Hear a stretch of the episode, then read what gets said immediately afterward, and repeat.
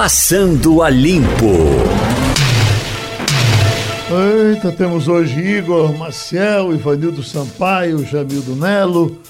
Certamente temos muito assunto hoje, um dia quente. Vê se a gente, para começar, começa mais leve. Meu prezado Igor Maciel, eu botei gasolina R$ 3,40. R$ 3,40. Aí 3,40 eu, aí eu perto vi ontem sua 3,46. Hein? Eu vi ontem 13, eu vi ontem 3,46 e achei que estava de frente para o menor preço e você colocou a 3,40. Eu acho que foi nesse posto aí. Eu devo ter tido esses seis e eu vibrei demais. É. Mas era 3,40 e alguma coisa, né? Porque às vezes ele bota 3,59,99, mais não sei quanto, né? Eu acho que foi esse, 3,46. É verdade. E essa outra informação que eu achei bem simpática desses cachorros que estão sendo treinados na França, já estão com sete cachorros uh, ficando no ponto, para descobrir pelo cheiro quem tem, quem está contaminado com o coronavírus. O cachorro prestando mais esse serviço certamente vai dar certo. E ao longo da vida eles têm prestado na, no, no combate às drogas, para encontrar pessoas eh, nos escombros. E tem mais essa agora, né? É, a gente espera, vamos esperar que os cachorros não sejam afetados, né? A gente tem eh, informação aí de que eles não são afetados, eles não desenvolvem a doença, apesar de poderem carregar o, o, vírus, mas eles não desenvolvem a doença, tem que ter cuidado com eles também.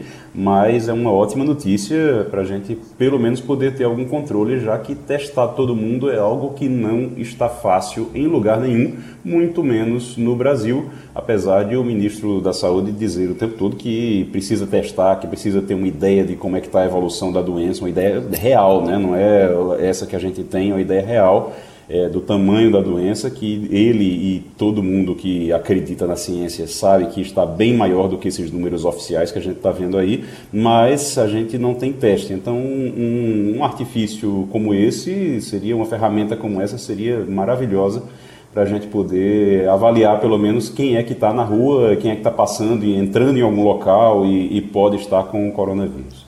Bom, nós estamos uh, recebendo o ex-ministro Aldo Rebelo. Nesses tempos a gente está precisando muito conversar com gente que não pensa com o fígado, gente que pensa com a cabeça.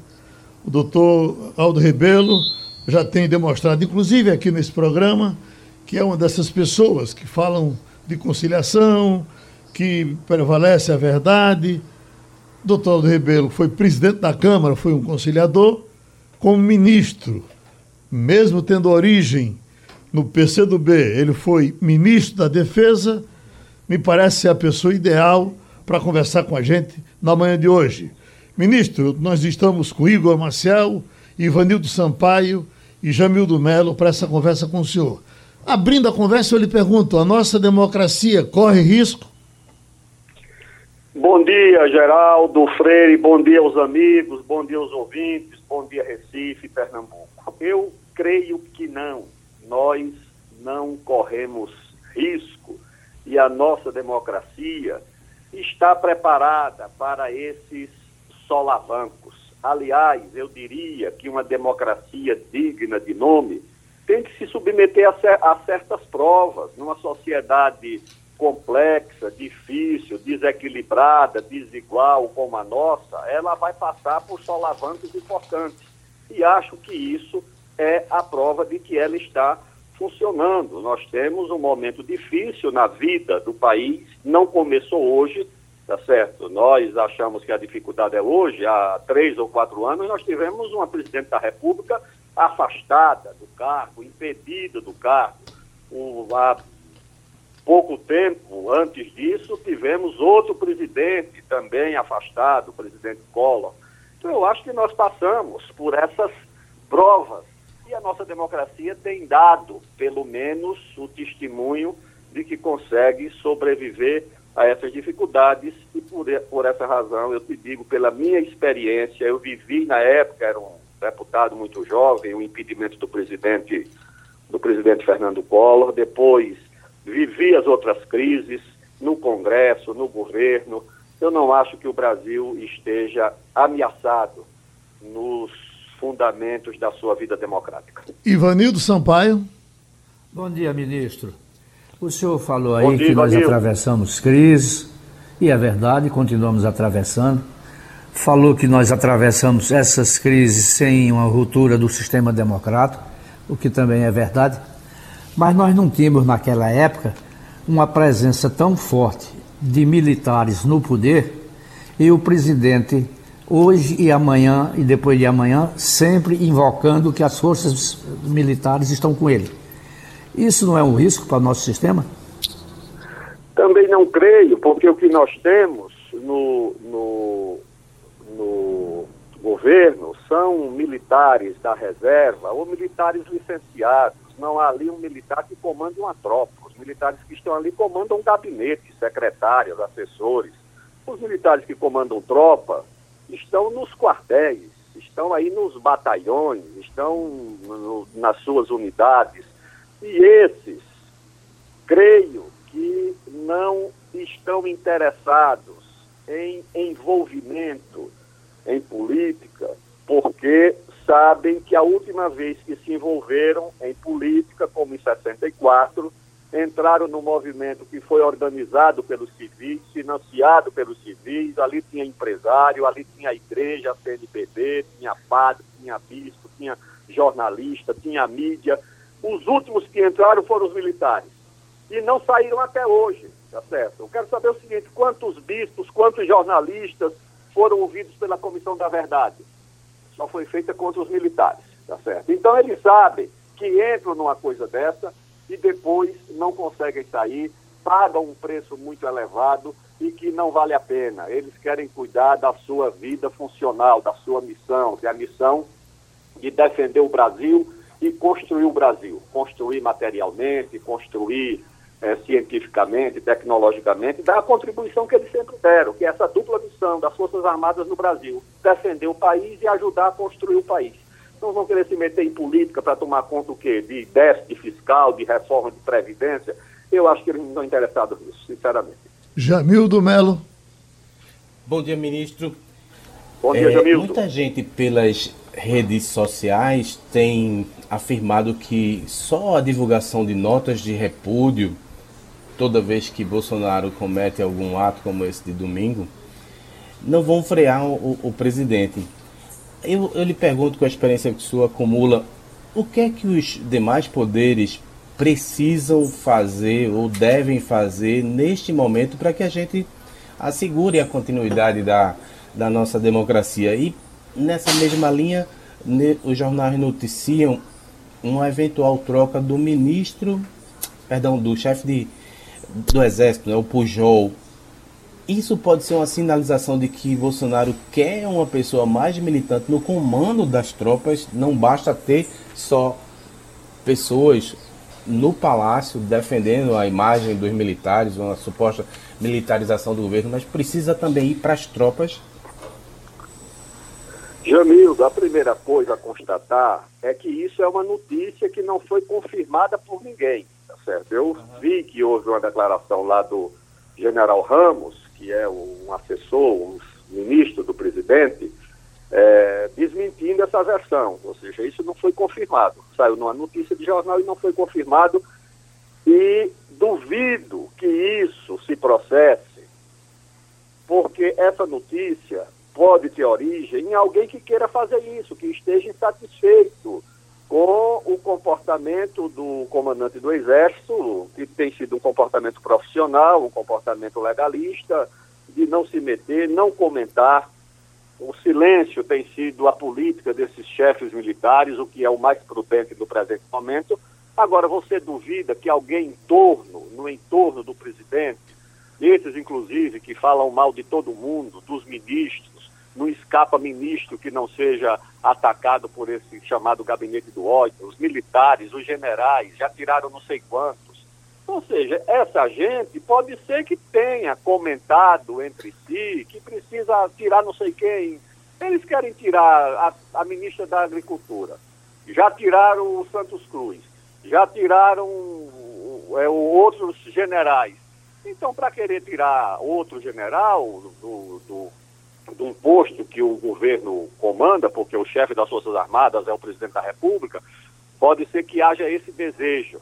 Mas uma coisa é o desejo, a outra coisa é a realidade. Portanto, eu não creio que isso possa se transformar num movimento de fato, né, a essa altura, quando se desconfia que o presidente da República, para sair do cerco a que está submetido, porque são três investigações difíceis que ele enfrenta, que podem chegar ou nele, como é o caso é, dessa investigação das denúncias do ex-ministro Sérgio Moro, que são diretamente é, dirigidas ao presidente da República, as investigações das chamadas fake news, que podem bater lá na eleição, porque o mesmo grupo do gabinete do ódio é o mesmo grupo que pode ter participado dessas fake news nas eleições e atinge familiares do presidente da República, já se noticia isso. A outra investigação é sobre as milícias. O presidente da República e os filhos é, podem não estar envolvidos é, nos crimes praticados pela milícia, acredito que não estejam, mas que as milícias eram ligadas aos gabinetes dele e dos filhos, isso eram. E as investigações vão chegar a isso e depois vai ser difícil separar as atividades legais das atividades ilegais dessa milícia. Eu acho que o presidente se sente acossado, assediado por essas investigações e adota um comportamento defensivo. Diz, olha, eu também preciso ter alguma ameaça para que me temam, respeitem. E acho que faz essas, esses comentários de porta de palácio, que é uma coisa assim que degrada a, a liturgia do cargo, da função dele, do próprio palácio Nunca vi um presidente da República desfilar com bandeira de país estrangeiro dentro do próprio palácio. Imagina a Dilma Rousseff desfilando com bandeira da China e de Cuba dentro do palácio, com uma multidão de gente fazendo algazarra. Eu acho que isso é uma coisa, sinceramente, triste de se ver. Mas não acredito que esse comportamento constitua uma ameaça verdadeira as, as instituições do país. E o Congresso e o Supremo já tomaram as medidas que deviam tomar. Isso não pode ser respondido por um militar. O, o, o, o comandante do Exército, da Marinha ou da Aeronáutica não pode quebrar a hierarquia nem para concordar e nem para discordar de presidente da República. O presidente da República, pelo artigo 142 da Constituição, é o chefe supremo das Forças Armadas que devem obediência a ele. Então, os subordinados não vão comentar, nem para dizer que está bom, nem para dizer que está ruim. É o Congresso, o Supremo. O Congresso já tem uma CPI a caminho. O Supremo já tomou todas as medidas necessárias para investigar, para cobrar. Isso tudo está em curso, tá certo? Agora, dentro do que a lei determina, que deve ser respeitada por todos, pelos que apoiam o presidente e também pelos que fazem oposição ao presidente. Editor do Pinga Fogo, Igor Marcel. Muito bom dia, ministro. Bom ministro, dia. Eu. Valeu. Bom dia. Ministro, eu queria. É, o senhor começou a falar sobre a aventura que os militares se meteram lá nos anos 60 e o prejuízo que, que eles tiveram logo depois, é, durante 20 anos, o prejuízo de imagem que eles tiveram e a dificuldade que foi para sair disso depois, eu fiquei preocupado porque essa é mais ou menos a impressão que a gente tem dos militares que estão dentro do governo hoje. Eu sei que são da reserva, mas a impressão que a gente tem é que eles se meteram e agora eles não têm como sair não sabem como sair. Mas a minha pergunta é mais é, em relação à estrutura. O senhor foi ministro da Defesa e eu queria que o senhor falasse sobre a estrutura das Forças Armadas. Fala-se muito que os generais de patente, de, de alta patente, dentro do, do dentro do, do, do, Exército, das Forças Armadas, eles não entrariam nisso, eles não têm realmente uma simpatia muito grande por Bolsonaro, mas a gente sabe que os oficiais de patente mais baixa eles têm sim uma, é, o nível de simpatia a Bolsonaro e ao governo é maior. Existe algum risco de se pegar esses oficiais e a gente ter algum tipo de insubordinação dentro da estrutura do Exército? Como é que funciona essa estrutura hoje? Qual é a solidez dessa estrutura hoje? O ambiente dentro das Forças Armadas em relação a esses dois princípios, ou seja, que sustentam as instituições armadas no Brasil e no mundo inteiro, que são os princípios da disciplina e da hierarquia. Ou seja, sem isso não existe força armada em lugar nenhum. Elas só funcionam se se apoiar nesses dois princípios, na hierarquia e na disciplina. Eu acho que isso também não está ameaçado, mesmo que o presidente Bolsonaro seja um homem é, querido, admirado entre os chamados graduados, que são os integrantes não oficiais, os não oficiais das Forças Armadas. Eu sei disso, desde a época de deputado, que ele é uma pessoa que cuidou de, das reivindicações dos cabos, dos, dos sargentos, dos soldados, dos, dos taifeiros. É, as, as famílias dessas pessoas gostam dele, votavam nele, inclusive. E essa admiração deve ter crescido, porque, afinal de contas, ele foi eleito presidente da República. Mas daí a essas instituições serem ameaçadas pela quebra desses dois princípios, ou seja, da disciplina e da hierarquia por causa do presidente, eu não tenho é, a ideia de que isso venha a acontecer. Eu acho que não. Nós tivemos um momento na vida do país, que foi em 64, quando tentou-se arregimentar sargentos em assembleias, em movimentos políticos de apoio ao governo, e isso terminou muito mal, tá certo? Terminou muito mal. Então, não vejo que isso possa se reproduzir no Brasil. Que a simpatia e o apoio político é, de setores das Forças Armadas ao presidente avance para é, uma quebra da hierarquia ou da disciplina. É uma distância muito grande e não creio que isso vá acontecer, embora, embora, tá há dentro das Forças Armadas quem desconfie que possa haver um estímulo a que isso aconteça, tá certo? Como se o governo, ou setores do governo, o próprio presidente quisesse dizer, olha, vocês não estão comigo para alta hierarquia, mas a base está, tá certo? Mas acho que isso é, é um risco muito maior para o presidente da República tentar estimular esse caminho e esse sentimento do que propriamente para as instituições e os princípios que a fazem funcionar. Doutor Ribeiro, saindo um pouco do ministro da Defesa, chegando ao presidente da Câmara Federal, como o senhor foi. O Centrão está voltando. É o que se diz que as conversas já foram iniciadas e o Centrão está já fazendo as suas barganhas para voltar a ter força no Brasil, a comandar diversas, diversos órgãos. O que é conviver com o Centrão, doutor Aldo? Oh, e você tem várias formas de convivência com a política no Congresso e no país. Você tem, é, eu fui presidente da Câmara, aprovamos lá reformas importantes, inclusive uma da Previdência. E isso, eu pelo menos nunca precisei oferecer mais do que um cafezinho a um deputado, tá certo? Agora, quem quiser oferecer, pode oferecer. Eu acho que o método mais aconselhável, o princípio aconselhável é o seguinte, que funciona no mundo inteiro. Que quem apoia o governo, Geraldo, participa do governo. Não faz sentido o presidente da República querer apoio de partidos e dizer o seguinte: vocês apoiam, mas não participam do governo. Quem participa do governo são os meus filhos, tá certo? Os militares da reserva que eu escolhi, os indicados do Olavo de Carvalho. Os políticos ficam obrigados a apoiar, mas não participam.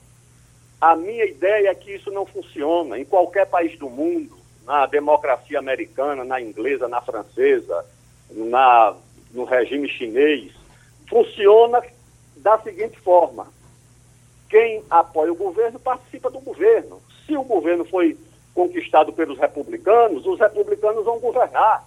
Eu via muitas vezes aqui, não passava um mês, quando um, um partido ganhava eleição nos Estados Unidos, trocava-se o embaixador. Muitos vieram, o senhor fez o quê? Eu conversava com eles, ah, não, eu era amigo do presidente Bush, era empresário, ajudei na campanha dele, aí ele me mandou aqui para ser embaixador. Então, se você não assume que o partido que apoia o governo participa do governo, você vai tentar fazer isso debaixo dos panos, nos bastidores, chamar os deputados e ficar oferecendo na surdina o DINIT, é, a Anvisa, o DENOX, como está acontecendo, aí fica uma imagem muito ruim, entendeu? Faça transparentemente. Olha, o partido tal vai apoiar o meu governo, vai votar com o meu governo, porque quem apoia o governo vota com o governo, e vai participar na função tal. E faça isso de forma transparente. E eu vou exigir que a pessoa que ele indique para tal função seja uma pessoa que tenha um currículo, que tenha é, uma biografia ilibada, se não vira isso que está acontecendo, entendeu? O, o, Bolsonaro diz que não vai se dobrar, que não vai fazer nada, e os ministros chamando os deputados para oferecer cargos. Todo mundo sabe disso, porque os próprios deputados vazam isso pelas suas mídias sociais. Ivanildo Sampaio. O ministro, ainda nesse campo do Centrão, o Centrão é uma coisa meio amorfa, ninguém sabe quem participa, quem não participa, mas o que ficou de imagem do Centrão foi de que alguns deputados corruptos é, mancharam a imagem do grupo. A gente tem um Jefferson, tem um Pedro Correia, todo mundo era Centrão. Mas você tinha gente muito séria no Centrão, como por exemplo o governador de Goiás e outras pessoas que, que a gente sabe que nunca se meteram em falcatrua. Mas essa imagem de deputados corruptos no Centrão pegou. Com quem o presidente Bolsonaro pretende é, negociar, se é que ele vai mesmo negociar com o Centrão? Com o Jefferson, é, deputado, ex-deputado pelo Rio de Janeiro? Roberto Jefferson. É, Roberto Jefferson, se com os seguidores de Pedro Valde, Correia. Valdemar Costa enfim, Neto. Esse pessoal, isso é que pega mal. Como é que o senhor vê isso?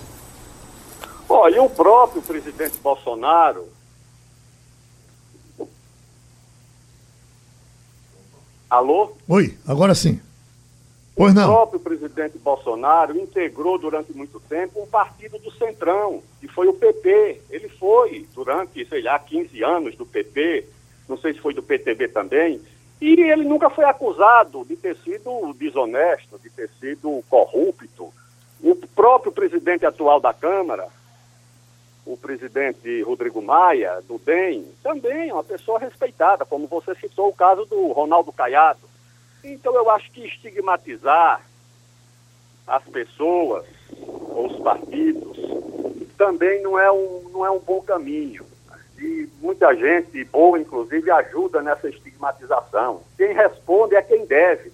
Quem não deve, independente do, independentemente do partido, deve ser respeitado, né? Mas é, como o, Centrão foi importante para é, fazer o impeachment da presidente Dilma, a esquerda ajudou a estigmatizar, e como o Centrão ajudou a, a sustentar o presidente Temer quando quiseram é, tirá-lo do governo, também foi estigmatizado pelos adversários dele.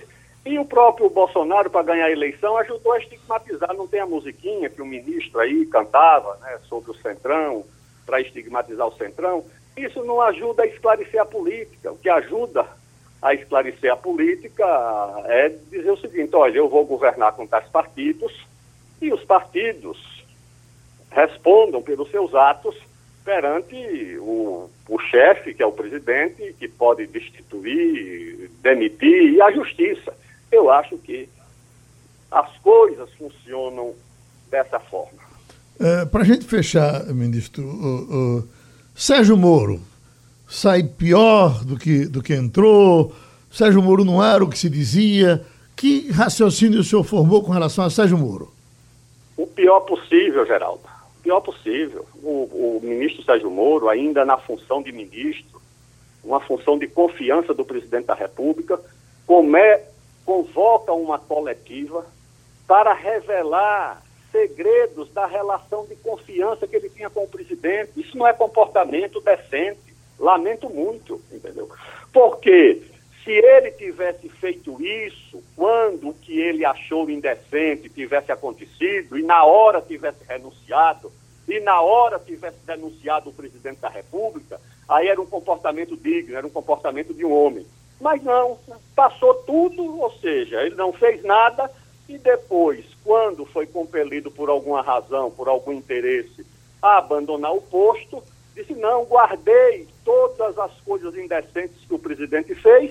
Ele era o ministro da Justiça. Se o presidente é, propusesse a ele alguma coisa que não fosse republicano, que não fosse correto, ele tinha que reagir na hora. Então o comportamento dele não foi, não foi correto, não foi decente, nem para a função que ele exercia de confiança, em, nem em relação ao chefe dele, ao, ao presidente da República. Além do mais, eu ainda digo o seguinte: eu acho que o presidente Bolsonaro estava com medo, era da Polícia Federal ser usada contra ele, como foi usada contra os seus antecessores. Foi usada contra a Dilma, foi usada contra o Lula. Então eu acho que o Bolsonaro estava com medo, porque quem mais usou a Polícia Federal, na minha opinião, não foi o Bolsonaro, não, foi o presidente. Quem mais usou a Polícia Federal foi o ministro Sérgio Moro. Tá certo? E acho que o presidente tinha era receio desse uso daí a reação dele. Né? E acho que agora, naturalmente, independentemente de ter sido o comportamento dele correto ou não, o Supremo vai investigar, a Polícia Federal vai investigar. E acho que, provavelmente, nessa relação entre ele e o presidente da República, coisas né, não republicanas possam ter acontecido. Isso pode complicar, de fato, a vida e o mandato do presidente Jair Bolsonaro. A gente agradece a contribuição do ex-presidente da Câmara Federal, ex-ministro da Defesa e de outros ministérios do governo brasileiro, uh, a sua participação, Aldo Rebelo, aqui na Rádio Jornal, em frente, trazendo os amigos que participam hoje do Passando a Limpo, Igor Maciel, Ivanildo Sampaio, Jamildo Melo. Arrasta o assunto aí, Jamildo. É, acho que hoje mais importante, além da possível indicação do novo dirigente geral da PF, é agora às 11 horas, daqui mais um pouco, a votação virtual, em sessão virtual da Câmara do projeto, polêmico projeto de ajuda aos estados e municípios. Vamos ver se os deputados mantêm a última versão que foi apresentada pelos senadores, porque houve um corte enorme né, em relação ao que havia sido previsto inicialmente na Câmara e o que foi aprovado no Senado. É, eu não sei a disposição de vocês em, relação ao assunto, mas houve, um, houve uma redução enorme e um acréscimo de uma questão que tem muito a ver com os parlamentares, com os governadores, que é a questão do congelamento dos salários. Será que os deputados vão aceitar isso? Há muitos representantes dos sindicatos, das associações, dos próprios poderes ou do, do, dos, das corporações mais poderosas agindo ali no, no Congresso. Então, será que passa? Será que vai ser feita alguma mudança? Se for feita uma mínima mudança que seja, todo mundo sabe que tem que voltar para o Senado e aí se torna indefinido. A gente chegou a falar isso aqui na sexta-feira com o FBC, né? Ele tergiversou, não explicou exatamente por que tanta demora para ajudar estados e municípios mas uma das questões é justamente essa. O que nos diz Igor Marcial? Olha, a, a, informação que a gente tem é que realmente, no geral, houve uma perda. Eu queria até que até seria bom para Jamildo especificar melhor. Pra, mas a, a, informação que eu tenho é de que Pernambuco receberia mais. É isso, Jamildo? Pernambuco receberia antes, no, no projeto anterior, 800 e um pouco mais de 800 milhões e agora passa para mais de um bilhão, uh, ultrapassa aí mais uns 200 milhões a mais. Seria isso? Nesse caso seria bom para Pernambuco esse novo projeto? Perda global, porque estava previsto 80 bilhões no projeto da Câmara e o Senado reduziu para 60, com uma nova redistribuição. Tem número para tudo que é lado. O que foi divulgado ontem pelo senador do PT que era 3 bilhões e meio. Tem gente que tinha falado que era 1 bilhão e meio. Acho que só quando sair de fato o número final, o projeto final, vai ser possível dizer é esse ou é aquele valor. Tem versão para todo lado, cada um acredita na sua. É, é uma coisa que assim era muito criticada em relação à proposta do governo é, o, o, governo tinha apresentado uma proposta em que os governadores ficavam meio que reféns do governo federal. Então, não era simplesmente, olha, você teve uma perda de 15% no ICMS, em relação à dívida dos estados. tome aqui o equivalente a esses a 15%, suspensão. porque é o que está acordado na lei que foi aprovada na Câmara. Não, não, não, não é assim. Nesse, no formato que foi oferecido pelo governo inicialmente, o, a gente tinha um, uma necessidade de os governadores terem que ir lá até Brasília para pedir ao ministro, para pedir a Bolsonaro, e aí existia uma preocupação política. Ele vai liberar para todo mundo, ele realmente vai liberar, ele vai atrasar para quem não é aliado dele é, para poder estrangular mais a economia em estados que são de é, adversários políticos, digamos assim. Você vê a situação do Dória, por exemplo, tendo que ir a Brasília pedir dinheiro a Bolsonaro de Pires na mão. É uma situação realmente muito complicada, como é, seria complicado também para Wilson Witzel. É, acredito que isso foi modificado. Agora, os valores a gente precisa realmente avaliar direitinho para ver quem é que ganhou e quem é que perdeu nisso. Quer entrar, Evanildo? Eu queria só, Geraldo, lamentar aqui a morte de Aldir Blanc. Eu conheci Aldir Blanc muito, muito superficialmente, mas ele tinha uma história muito bonita. Ele quando, gravou, ele, quando compôs O Bêbado e o Equilibrista, é, que Elis Regina gravou, Elis Regina estava rompida com a esquerda festiva, principalmente do Rio de Janeiro. Por quê? Porque Elis foi obrigada a cantar no show promovido pelo Exército para comemorar o 7 de setembro. Ora, o país vivia radicalizado naquela época. E Elis cantar isso fez com que Enfio, que tinha uma, uma seção do Pasquim chamado Cemitério dos Mortos-Vivos, enterrou Elis. Elis chorou, procurou os amigos e Enfio não teve jeito de se recompor com ela. Quando Aldir Blanc compôs O Bêbado e o Equilibrista, que falava na, morte do irmão, na volta do irmão de Enfio, os dois se encontraram, se abraçaram, choraram e fizeram as pazes. Sinto, vou sentir saudade de Aldir Blanc. É, e o pior é morrer nesses tempos. Morrer não deve ser bom em tempo nenhum, né? Mas nesse parece que fica pior, porque o, o, o enterro de Aldir Blanc certamente seria o enterro de muitos amigos, ele fez amigos o Muita tempo gente todo. iria, certamente. Né? Uh, vai, vai ter que ser enterrado quase em segredo, como nós estamos acompanhando os enterros por aí, né? Geraldo? Pois Oi. é. A outra questão é em relação às filas da Caixa. Sim. Um assunto que nos toca aqui diretamente, porque sexta-feira o governo entrou na justiça para obrigar a Caixa a fazer o trabalho de separação das pessoas, é, higienização e um melhor atendimento de maneira geral. E a, acabou tendo um efeito contraprodutivo porque o, a, a, TRF disse, ó, tudo bem, tem que fazer, mas vocês têm que ajudar. Estou falando de cisole salomônica. Hoje as filas continuam grandes, embora menores do que a semana passada. Já se percebe alguma organização nas filas em algumas agências, em, em outras não. Encruzilhada, por exemplo, eu tenho informação que está organizada Santa Amaro não estava. Eu pedi uma informação, tipo um balanço para a superintendência aqui da Caixa, mas até agora eles não puderam hum, hum, repassar alguma informação oficial sobre esse balanço.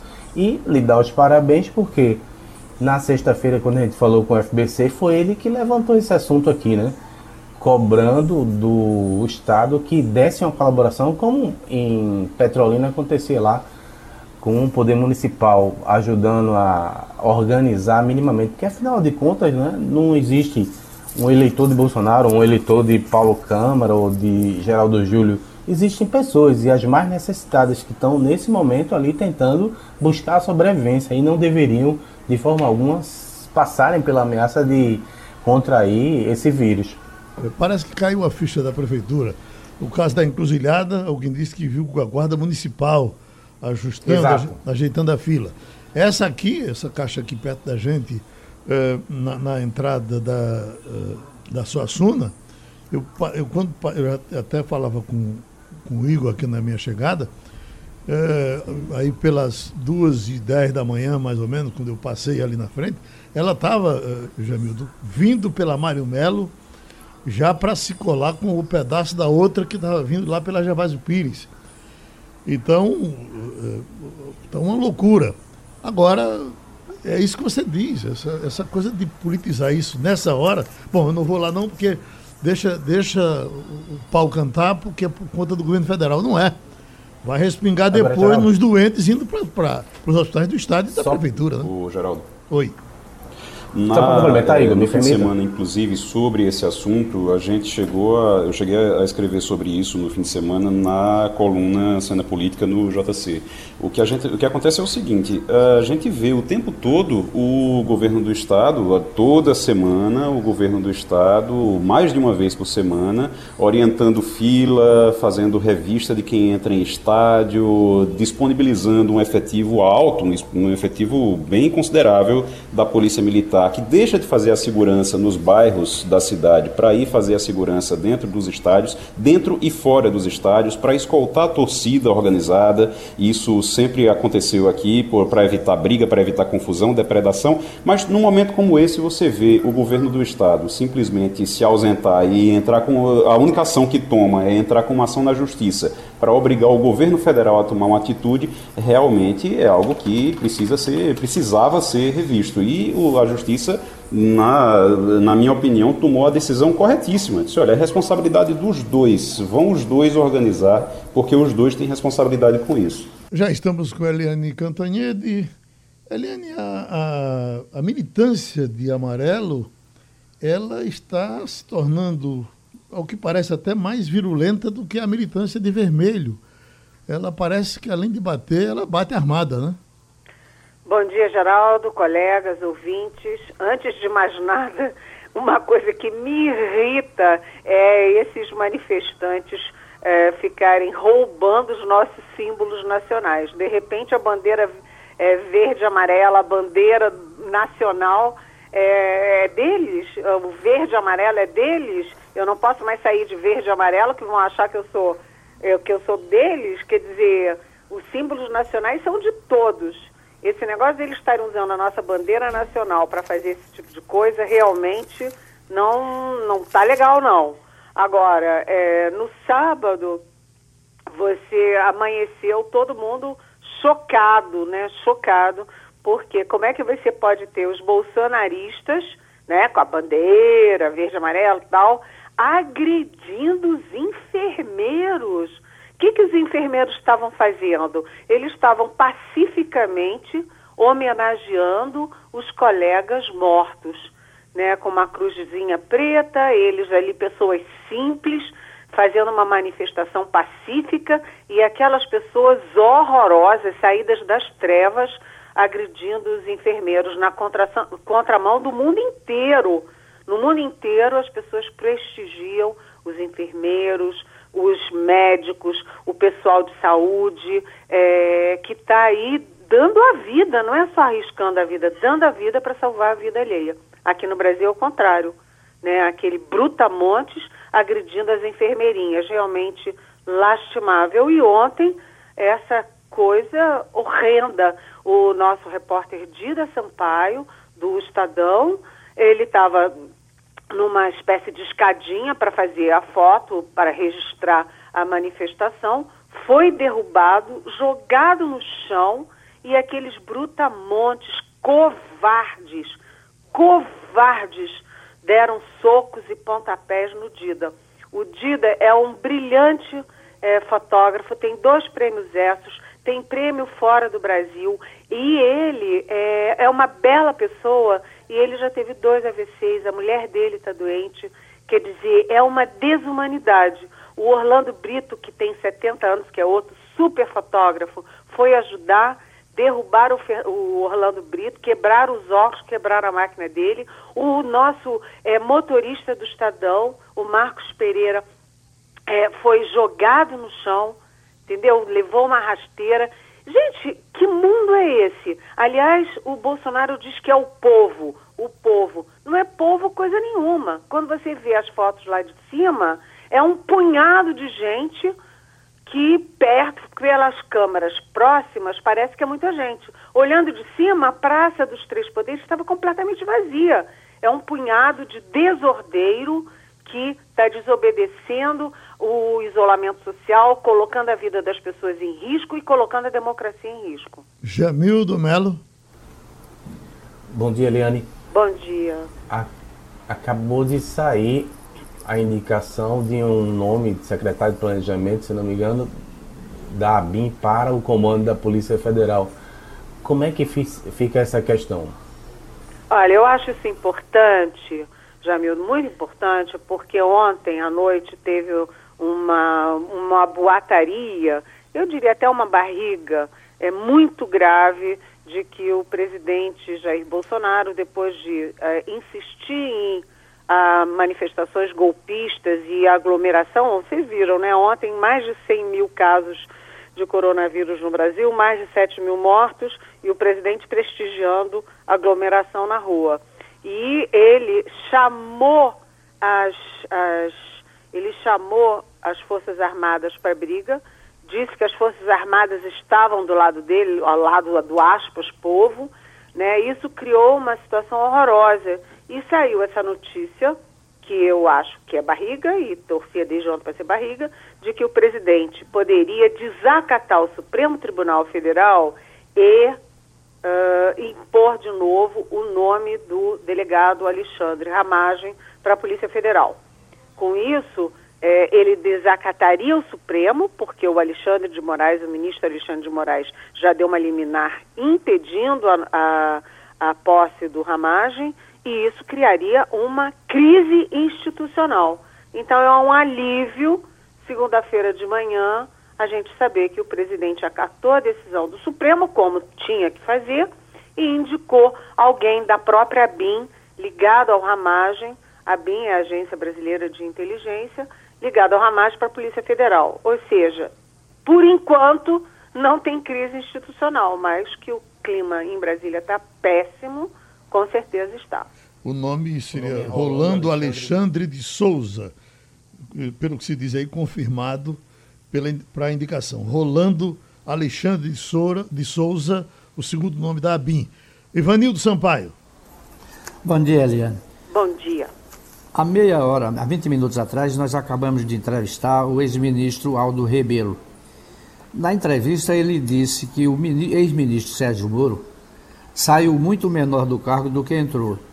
Ele teria traído a confiança do presidente enquanto existia um cargo de confiança. Ele não foi ético e ele saiu muito mal. Você concorda com isso? Mais ou menos. Vamos lembrar o seguinte, Vanildo, vamos lembrar o seguinte. O Moro é alvo das esquerdas é, lulistas. Né? O, o, o pessoal do PT nunca, nunca assimilou o Moro e nunca assimilou as condenações do ex-presidente Lula, que ficou preso quase 600 dias é, na superintendência da PF em Curitiba. Então, o Moro é alvo das esquerdas, continua sendo. E agora o Moro também é alvo da, da direita bolsonarista, que rachou lá, os bolsonaristas racharam, uns ficaram é, com, com o Bolsonaro, outros ficaram com o Moro, mas ele passou a ter também. Então, o Moro é alvo dos dois extremos. E a gente lembra que o Aldo Rebelo, apesar de ter é, avançado na posição dele, ele, o Aldo Rebelo vem do PCdoB, vem da esquerda, vem de uma aliança forte com, com o PT de muitos anos atrás. Então, a gente dá esse desconto porque, na verdade, é o seguinte, o, o Moro, ele perdeu muito ao sair da campanha e pular no barco do Bolsonaro. Ele largou 22 anos de magistratura para mergulhar num governo que todo mundo já sabia quem era o Bolsonaro. O Bolsonaro não está enganando ninguém. O Bolsonaro, que é isso hoje, ele era em 2018 e todo mundo tinha a obrigação de saber. Então o Moro perdeu naquele momento, mas ao sair do governo, ele engoliu sapo, engoliu sapo, engoliu sapo, até que encheu a paciência e agora ele tem munição contra o, o presidente. É uma guerra insana que a gente assiste sem tomar partido, mas eu diria o seguinte, que é, tem que olhar essas coisas do ponto de vista da história. Como é que isso será visto daqui a 10 anos? a argumentação do Moro na entrevista para Veja é de que o Bolsonaro, o governo, não tem como prioridade o combate à corrupção e que a prioridade dele, Moro, inclusive quando ele entrou no governo, é o combate à corrupção. É, daqui a 10 anos, como é que isso será visto? É, eu acho que neste momento de muita ebulição é difícil você é, julgar o Moro. O fato é que ele coloca o Bolsonaro numa situação muito difícil e se colocou também numa situação muito difícil, porque a ação do, da PGR, da Procuradoria-Geral da República, é em dois sentidos. É para investigar o que o Moro disse do Bolsonaro e também para investigar simultaneamente se o Moro é, caiu em denunciação caluniosa, ou seja, ele denunciou sem ter provas. É isso que tem em jogo. Uh, só para lembrar, Bolsonaro prometeu a Moro, e isso é muito claro, porque foi dito de forma pública pelo próprio Bolsonaro, apoio total no Ministério. E, em nome desse apoio total no Ministério, ele uh, apostou em Bolsonaro e perdeu uma carreira de quase 30 anos de juiz. Evidentemente, quando ele chegou lá, que sentiu que esse apoio estava rachando, estava indo embora, ele foi se armando para sair. E aí sai atirando. Até... É, ele engoliu muito sapo, né, Geraldo? Uhum. O Moro engoliu muito sapo. Muito sapo. Ele, é, ele entrou no governo com a perspectiva de é, combater a, combate à corrupção, combate ao crime organizado. Aí o, o presidente lava as mãos e tira dele o COAF, que era um instrumento importantíssimo que é a, a, o rastreamento financeiro. Tira e joga no Banco Central. Também a Receita, que não era do Ministério da Justiça, mas que era aliada, também o Bolsonaro põe a mão pesada, inclusive para bater dívida de igreja evangélica. Né? Manchete do Estadão semana passada. E, no fim, a Polícia Federal, sem COAF, com a Receita controlada e sem a Polícia Federal, o que, que sobra para o Moro? Por isso que o Moro diz, a prioridade do governo não é o combate à corrupção, até porque agora o Bolsonaro está no colo do é, Centrão, Roberto Jefferson, que foi condenado e preso, Valdemar da Costa Neto, que foi condenado e preso, é, enfim, e vários outros do Centrão que são ou investigados ou condenados ou já foram presos. Então o Moro disse, com esse governo eu não tenho nada, eu não tenho nada a ver com esse governo. E sai.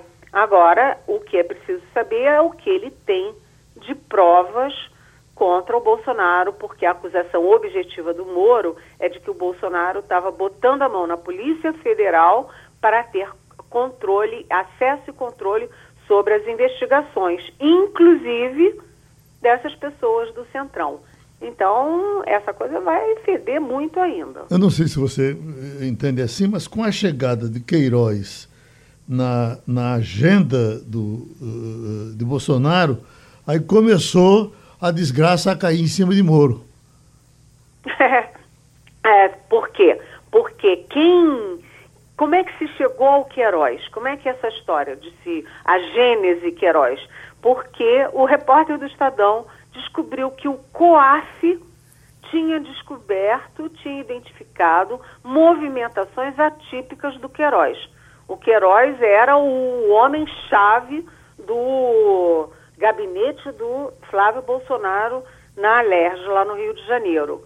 E aí, por isso é que o COAF entrou na mira. Então você juntava contra o Moro toda essa questão de ele foi perdendo todos os instrumentos de combate à corrupção e crime organizado e além de tudo o seguinte, ele alegou na revista Veja, na entrevista Veja, que o presidente não deu apoio a ele no pacote anticrime e que insistiu no juiz de garantias, que foi uma medida anti-Moro. Eles criaram o, o é, essa coisa de juiz de garantia exatamente para ter um juiz que fosse o juiz do juiz, ou seja, que fosse o juiz contra o Moro. Né? Então o presidente não deu nada para o Moro e humilhava ele. É, aquele negócio da Ilona Zabó, o vexame que o Moro passou ao, ao fazer aquele sobrevoo é, no Ceará com a PM, é, fazendo motim. Enfim, o, o, Moro não ganhou nada do governo. E ao sair da magistratura depois de 28 anos, ele perdeu pensão e perdeu a aposentadoria.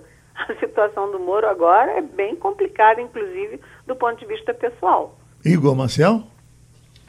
Eliane, muito bom dia. Bom dia. A gente está é, tá numa, numa situação agora, em relação aos números do coronavírus, a gente fica observando o, a evolução estado a estado, município a município. Por exemplo, há uma informação agora de que se acredita que o próximo local crítico seria Santa Catarina, depois de Manaus seria Santa Catarina. O curioso é que o governo de Santa Catarina reabriu o comércio é, recentemente, semana passada, reabriu o comércio, reabriu tudo, dizendo que a situação estava sob, sob controle.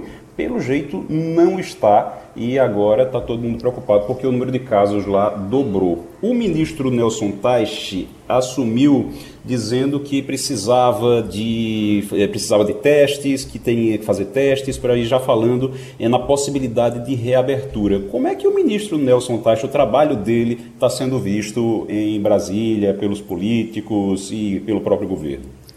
Olha, Igor, é, isso é científico. Quando você olha a Itália, por exemplo, os, os locais que fizeram isolamento drástico tiveram pouco coronavírus, poucas mortes.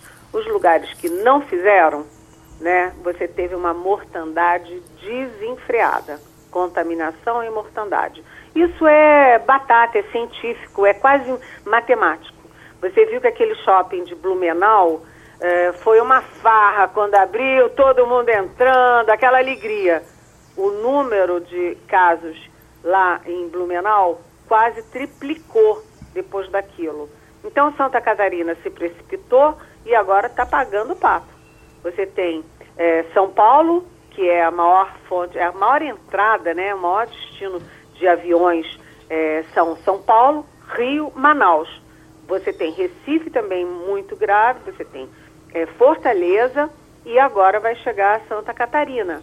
E, em todos esses locais, o, a única coisa que poderia fazer a diferença é quem isolou mais, quem isolou menos. Essa é a única vacina possível. Aí você me pergunta do Nelson Taixe. O Mandetta era muito, é, muito bem articulado, fala muito bem, pegou aquilo à unha, é um homem que tentou articular com os estados, com João Dória, então ele estava indo muito bem, com muito apoio popular. O Taixe chegou, ele não conseguiu fazer equipe. Imagina que o segundo dele é um general que ele nunca tinha visto na vida. O segundo do general é um coronel que o Taixe também nunca ouviu falar na vida. Né? O outro está sendo negociado para o Centrão, o de Vigilância Sanitária. E o que, que sobra para o Taixe? E o Taixe assumiu há duas semanas e meia, falando que ia estudar, fazer um diagnóstico. Ia estudar para entender o que estava acontecendo. Ia estudar para traçar um gráfico. Ia estudar para fazer um modelo. Ou seja, o pau está comendo, as pessoas morrendo, todo mundo contaminado e o ministro está pensando em fazer um diagnóstico para um dia na verdade, ninguém está levando o Taixa a sério, com todo respeito. A única coisa importante nisso tudo é que o Bolsonaro demitiu o Mandetta, porque o Mandetta não queria flexibilizar o isolamento. E o Taixa agora diz que a coisa está feia e que não dá para relaxar o isolamento. Ou seja, o Bolsonaro demitiu o Mandetta, botou o Taixe e o Taixe chegou à mesma conclusão que o Mandetta. Eliane, se cuide, tá certo? É, vamos nos cuidar mesmo, porque a coisa tá feia, viu? Perspectiva de sair dessa situação em que estamos, eu estava, Jamildo, você parece até que estava querendo dizer alguma coisa na hora da, ainda da, da Caixa Econômica, mas eu estava ouvindo pela madrugada uma entrevista de Mandetta, ele voltando a falar e, eh, pelos conhecimentos dele, pelos cálculos, pelas projeções que ele faz, Teremos ainda esse, esse drama terrível com o vírus até agosto. Ele acha que em agosto é que a coisa começa a cair. Ouvindo há pouco o professor Manso, que faz também as projeções, eh, ele é da, da, Universidade Rural de Pernambuco, no entendimento dele, nós já estamos chegando na curva ainda para cima, mas já já partindo para descendente, e ele acha que no começo de junho, começo de junho, essa coisa terminaria. Ah, bom, os cálculos estão por aí. O problema é que a gente precisa realmente sair dessa ou encontrar um jeito de se mexer, porque ninguém está aguentando mais. Oi, Jamildo. Exato. Eu queria fazer um registro para o dever de justiça em relação à, à ação da prefeitura, que quando na sexta-feira a FBC criticou, no direito dele de criticar enquanto oposição, mas na quinta-feira, um dia antes, o prefeito do Recife já havia colocado alguns guardas municipais para fazer higienização na porta das agências e colocado esses mesmos guardas municipais para fazer o distanciamento ali, um espaço mínimo entre as pessoas e evitar a tal da contaminação. E a, a ação do Estado talvez tenha sido uma resposta crítica de FBC de manhã na rádio. Essa ação só saiu de noite. E como a gente viu, o tiro saiu pela culatra porque ele mandou o Estado também dar sua colaboração. Em relação ao eventual fim da quarentena, não tem muita coisa o que fazer. Quem puder ficar em casa, vai ficar em casa para poder evitar a contaminação. Quem não puder, vai, vai ter que tentar a sobrevivência. Infelizmente, é isso. Eu queria só inserir um assunto novo, se você me permite. Acabou de sair uma pesquisa da XP com a população, realizada na semana passada, na quinta-feira, foi divulgada agora. E essa rodada diz que, é, desde o pedido de demissão de Moro, 24 de abril, a avaliação positiva do governo Jair Bolsonaro caiu 4 pontos percentuais de 31% para 27%, enquanto a avaliação negativa saltou de 7 pontos percentuais de 42% para 49%. Os valores são, respectivamente, segundo a pesquisa, o menor e o maior da série iniciada em janeiro de 19. Também diz que a maioria da população está muito desencantada com a condução da economia e não era para menos, você teve na semana passada um registro da PNAD do, do, aumento do desemprego e como você bem disse aí, nós não temos nenhuma perspectiva de melhora a curto prazo. Só nos cabe rezar, talvez. Ivanildo? Geraldo, eu não escutei é, a entrevista do ex-ministro Mandetta, mas talvez ele tenha se referido é, com esses números a um plano nacional. Sim. Porque algumas regiões foram menos atingidas do que outras. A região sul tem muito mais casos, é, percentualmente, do que a região norte. O centro-oeste também tem menos casos percentualmente. E, e é, ele certamente pode ter feito essas previsões em nível nacional. É, a, a, gente sabe que aqui em Pernambuco a coisa continua crescendo, pro, como diz você, já deve ter chegado no topo, deve começar a cair. É, e, e, isso são simplesmente conjecturas que a gente está fazendo. Eu não escutei a entrevista. Uhum. Agora, o que preocupa é, como a Eliane falou, é essa passividade do atual ministro, substituto de Moro, que está sempre estudando, que vai ver, e a gente não escuta uma ação concreta. E os casos se multiplicando, e o número de mortes crescendo, e o cemitério não tendo mais onde enterrar, e o homem estudando.